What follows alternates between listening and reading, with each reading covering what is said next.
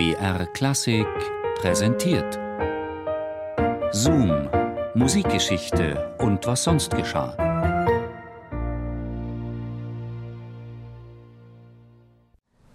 Keep on going and the proper way. Not with fireworks, not with uh, an easy applause, but with the expression of the words, with the diction and with your real feeling, whatever it is. Maria Callas Tod war ein früher, einsamer und rätselhafter Tod. Seine Umstände werfen einige Fragen auf, für die es bis heute keine zufriedenstellenden Antworten gibt. Was darüber erzählt wird, ist folgendes. Am 16. September 1977 hält sich die Sängerin, die 1923 als Tochter griechischer Einwanderer in New York geboren wurde, in ihrem Appartement in der Pariser Avenue Georges Mondel auf. Sie schläft bis in den frühen Nachmittag. Anschließend frühstückt sie im Bett und geht ins Badezimmer. Dort kollabiert sie. Hausangestellte bringen Maria zurück ins Schlafzimmer und geben ihr starken Kaffee zu trinken. Als endlich ein Arzt erscheint, kommt jede Hilfe zu spät. Das Herz der größten Diva des 20. Jahrhunderts hat aufgehört zu schlagen. Einen letzten Blick auf Maria Callas gewährte uns gestern ihr künstlerischer Direktor Michael Goltz, der sie sah, kurz nachdem sie gestorben war. Ist im Nachruf zu lesen, den der englische Guardian am 17. September veröffentlicht. Es war das Bild von La Traviata, so wie sie diese 1956 in der Scala gespielt hat, sagte Goltz. Ihr Gesicht hatte keine einzige Falte. Es wirkte, als ob sie sich nur ausruhen würde.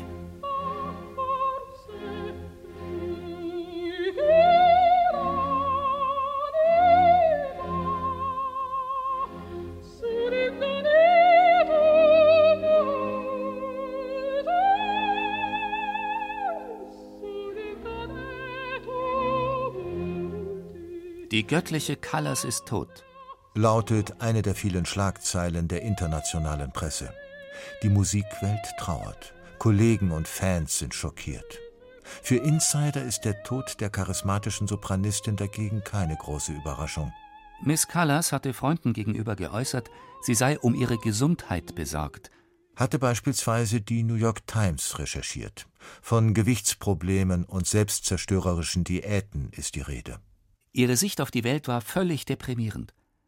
Ich hatte das schreckliche Gefühl, vor mir befand sich eine Frau, die alle Möglichkeiten hinter sich gelassen hat. Erinnert sich der Dirigent Jeffrey Tate an eine letzte Begegnung. Der Alterungsprozess kennt keine Gnade. Zwar war die 53-jährige Callas nicht offensichtlich krank, dennoch litt sie am Verlust jugendlicher Schönheit, an der Erosion ihrer Stimme und an persönlichen Tragödien.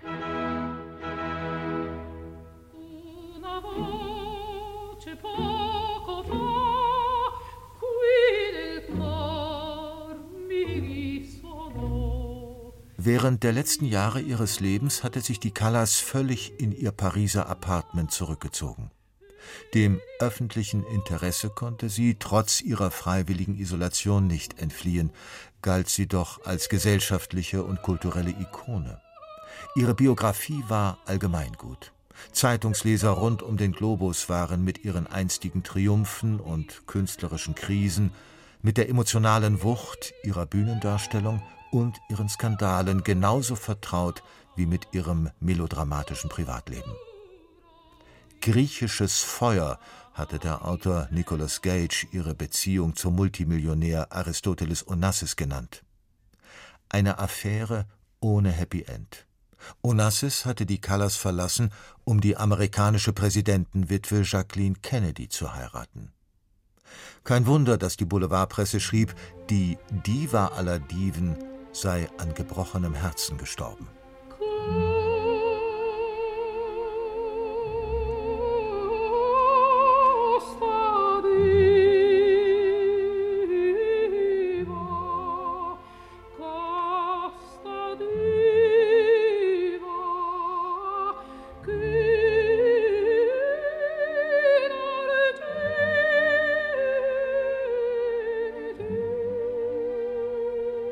Herzversagen lautete in der Tat die offizielle Todesursache. Was aber geschah wirklich an jenem 16. September 1977 in der Avenue Georges Mandel? Woran starb die Callas? Gerüchte von Selbstmord und Tablettenüberdosis machen bis heute die Runde. Warum gab es keine ernstzunehmende Autopsie? Warum wurde die Leiche allzu schnell verbrannt?